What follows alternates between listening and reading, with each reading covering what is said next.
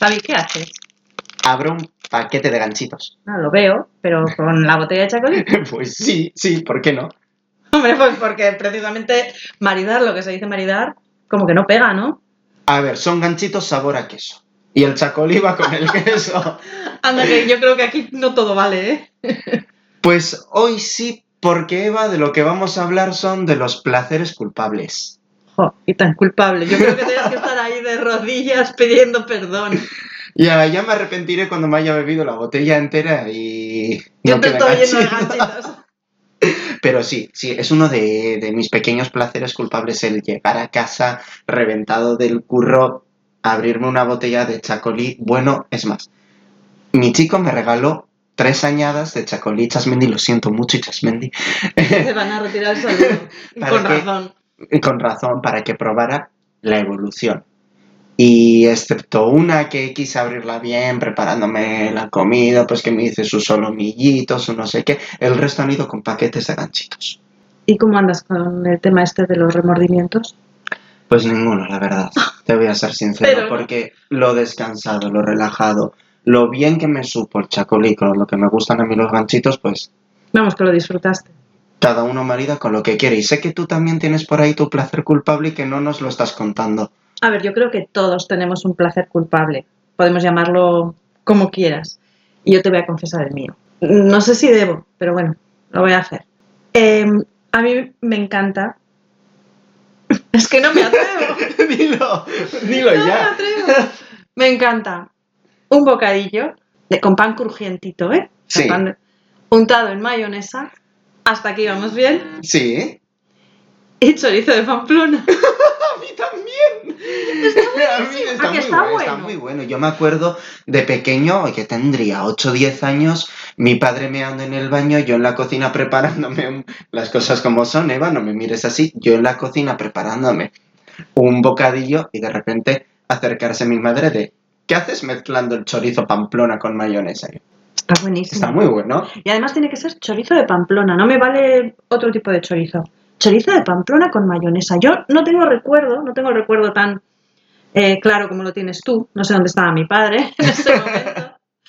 Eh, y, y no sé en qué momento fue. Yo creo o, me- o quiero recordar que probablemente fue pues una, una tarde que me tocó hacerme la merienda y vi la mayonesa, vi el chorizo y dije, ¿por qué no? Oye, que está muy bueno. Y así hemos acabado. Siendo gourmets, ¿no? Sí.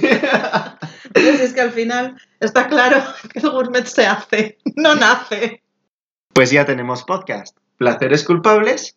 Y de generaciones culinarias.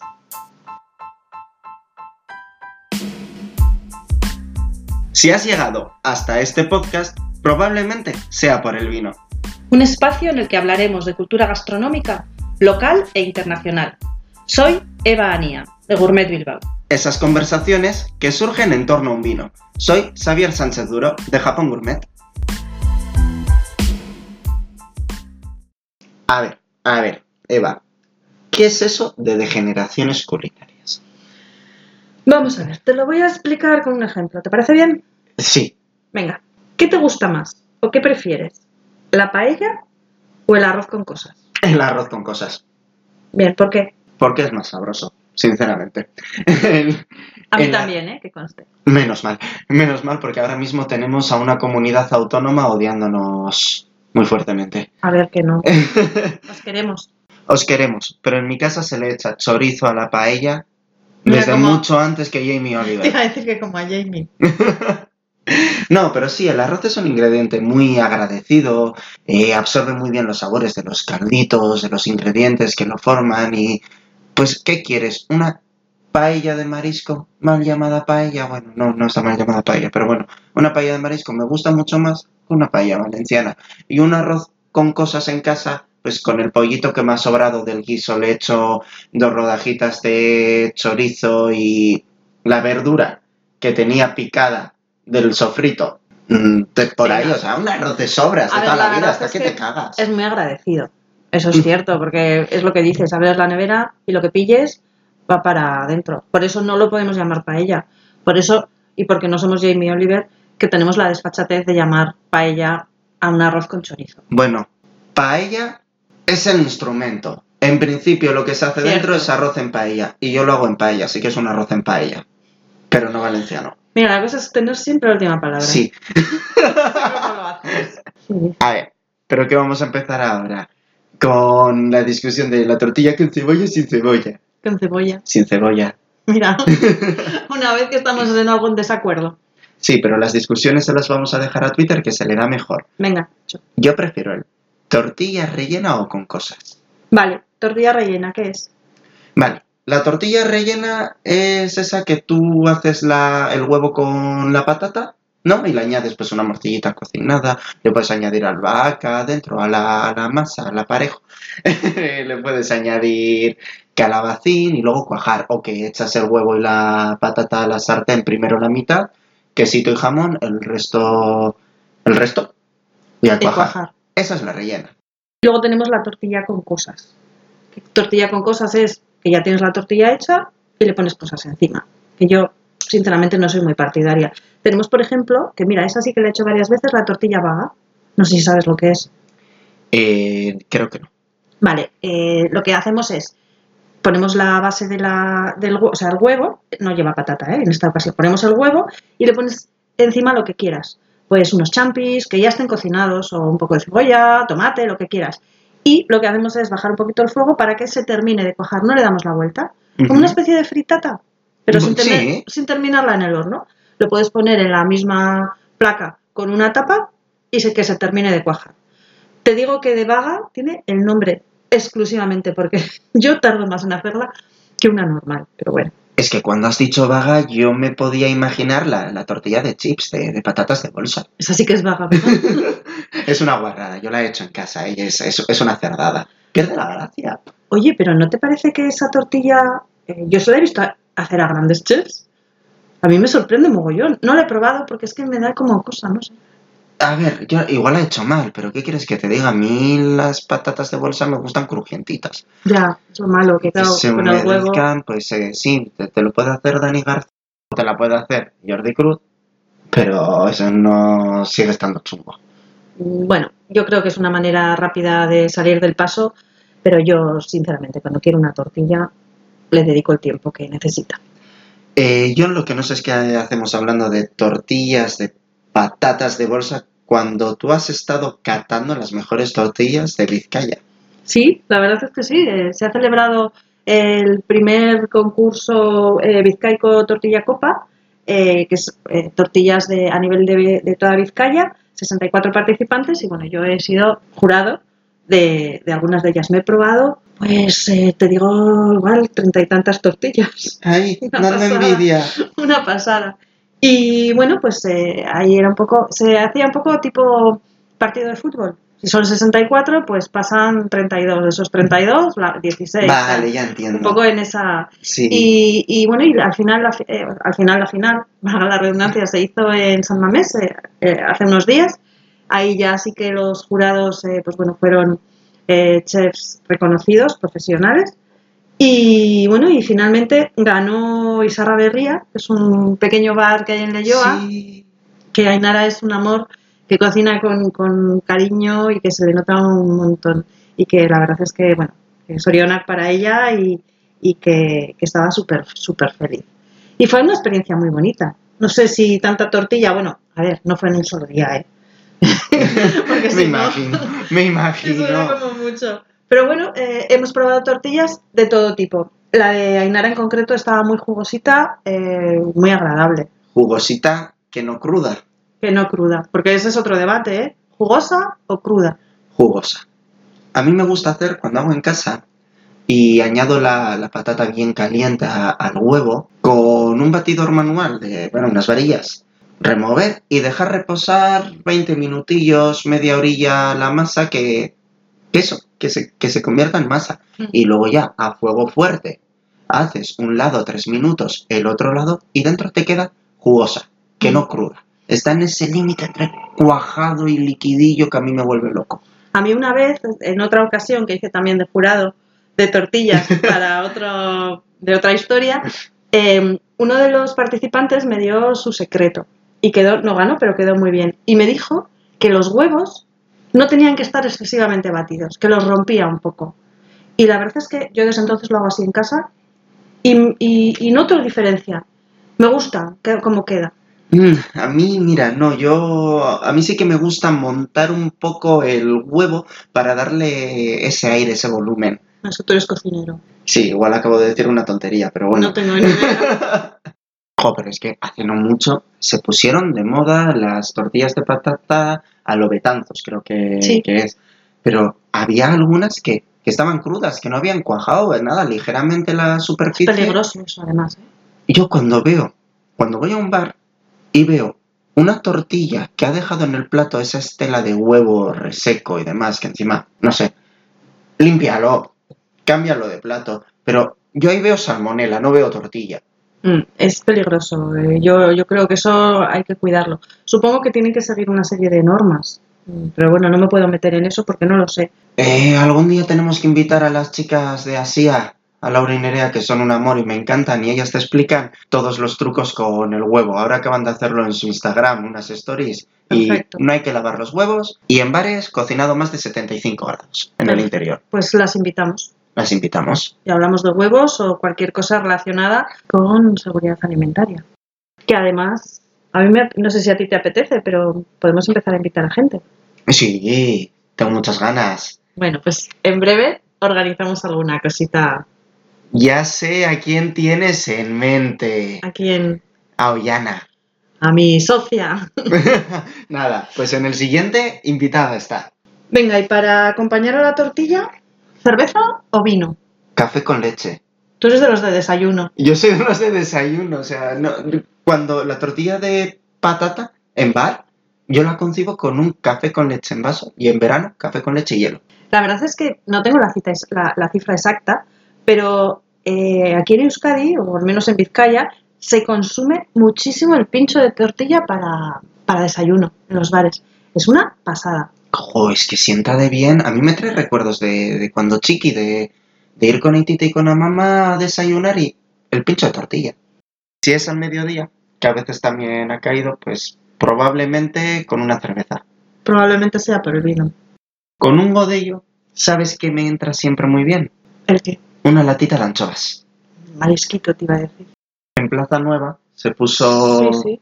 muy de moda anchoa taberna en su día, con una selección asombrosa de latas de anchoas y de elaboración propia también. Ahí sí, ahí es ir de, bueno, ir- no sé si es ir de pinchos, pero que también Sí, de tienen... latas. es ir de latería, es latería, pero que también tienen una selección Sí. de pinchos, todo hecho con anchoas. Ahí, Ahí hay mucha mar. originalidad y mucha creatividad, ¿no? Jo, eh, anchoas al vermú, ahumadas, en mantequilla, me encantan en mantequilla, untar en el pan un par de anchoitas con un quesito y un godello, ay, Pues mira, Te voy a contar algo, fuera de guion, por cierto, que mm, estuve una vez, eh, hace no mucho, en una fábrica de anchoas. Y pregunté precisamente, porque hay varias marcas que, que lo hacen en mantequilla, y el señor que ha hecho, que ha fabricado anchoas, o sea, ha limpiado y ha envasado anchoas toda su vida, era un señor ya mayor, sí, casi 80 años, me dijo que eso era una aberración. Me dijo que no, que cómo lo, que cómo, eh, que si era una mantequilla con sabor, que anulaba por completo el, sabor de la anchoa. La anchoa es sola, como mucho, con un, chorrete- con un chorrito de aceite y sí, que no sea de oliva intenso, porque disfraza el sabor de la anchoa. Mm, mm, ah, no, me cuesta. A ver, una anchoa en salazón ya de por sí tiene un sabor potente. No solo ha secado y curado, sino que también ha fermentado. Y la gracia de la mantequilla es que es Yo creo que le aporta suavidad incluso, ¿no? Sí, y no, es que la mantequilla coge el sabor de la anchoa. Joder, se hacen mantequillas trufadas, Sí. mantequillas de albahaca, eh, mantequillas cítricas. Tiene esa gracia de transmitir, es una grasa. O sea, de, de- de transmitir, de coger el sabor. Bueno, entonces, pues al se- el señor este que te digo, ya, o sea, es- estaba totalmente en contra. Me dijo, porque se lo pregunté a propósito, yo no quería crear ningún tipo de conflicto, pero se lo pregunté y me dijo, eso, eso es una modernez y una aberración. Y nada. dije, vale, vale. Lanzamos encuesta en Twitter e Instagram. ¿Tú qué eres más? ¿De anchoas con mantequilla o en aceite de oliva? ¿O dejaros anchoas y darme carnaza? Eso es difícil. De anchoas y de carnaza. Y de juzgar. también. Porque, si no me equivoco, también, aparte de la Vizcaico Tortilla Copa, acabas de ser jurado de hamburguesas. Vas a decir tú de qué, pero de hamburguesas. Sí, pues llevo una semana de jurados. Sí, eh, se ha celebrado el primer concurso de hamburguesas de Vizcaya, que lo ha organizado eh, la Asociación de Carniceros y Carniceras de Vizcaya. Entonces, esto consistía en que solamente se podían presentar los carniceros que estaban asociados, lo han hecho igual con ese motivo, entiendo, y presentaban dos, dos tipos de hamburguesas, se podían presentar. A la tradicional y a la innovadora. Entonces, eh, se han presentado en esta primera edición 19 participantes en ambas categorías y yo he entrado en, la fase final ya, cuando había cinco finalistas de cada categoría. Entonces, pues las probamos allí, nos las hicieron en el momento, fue en la Escuela de Hostelería de Leyoa, que nos dejaron una sala y junto con otros dos eh, jueces, un, pues bueno, el que fue profesor y director de la Escuela de Hostelería y un cocinero y yo, pues bueno, estuvimos eh, catando las diferentes hamburguesas y dando pues nuestro veredicto. La verdad es que fue algo, a mí me gustó mucho porque el público, por cierto, también podía, había público, o sea, podían ir a, verlo si, si, querían para que se viera. Lo han querido hacer todo muy, muy transparente. O sea, los premios se dieron en, ambas categorías. En la categoría de vacuno ganó la carnicería de David y Emi y en la hamburguesa innovadora ganó la carnicería Gaviria. Les dieron un trofeo súper bonito hecho como en, en hierro eh, la forma de una hamburguesa, precioso. Y la verdad es que, por ejemplo, en las innovadoras, pues eh, estuvo, estuvo muy bien porque había desde, claro, podía ser absolutamente de todo. Pues desde nachos, que esa yo no la vi, esa no, no pasó la, la, final, no pasó la ronda, pero me contaron que, que hubo de nachos. Eh, una de las, de las finalistas fue de gambas con aguacate, muy, muy original. Había otra con, eh, que llevaba cecina y queso de cabra. La verdad es que muy logradas, una carne buenísima, claro, al final mucha intensidad de sabor y fue una experiencia muy buena. Me encantan las hamburguesas rarunas, pero me encantan. Define raruno. Raruno, bueno, me refiero a que ya hemos llegado a un punto en el que hay tantas hamburguesas como sabores de tortilla o de croquetas. Cierto. Pero bueno, de esto ya lo hablamos en el primer episodio, en los límites de lo gourmet, así que nada, si queréis escuchar un debate sobre ¿Smash Burger o Burger Tocha? Eso, pues os vais para allá, lo escucháis y nos lo contáis. Venga, y ahora algo también muy controvertido. ¿Torrija o tostada? Tostarrija. ¿Y eso?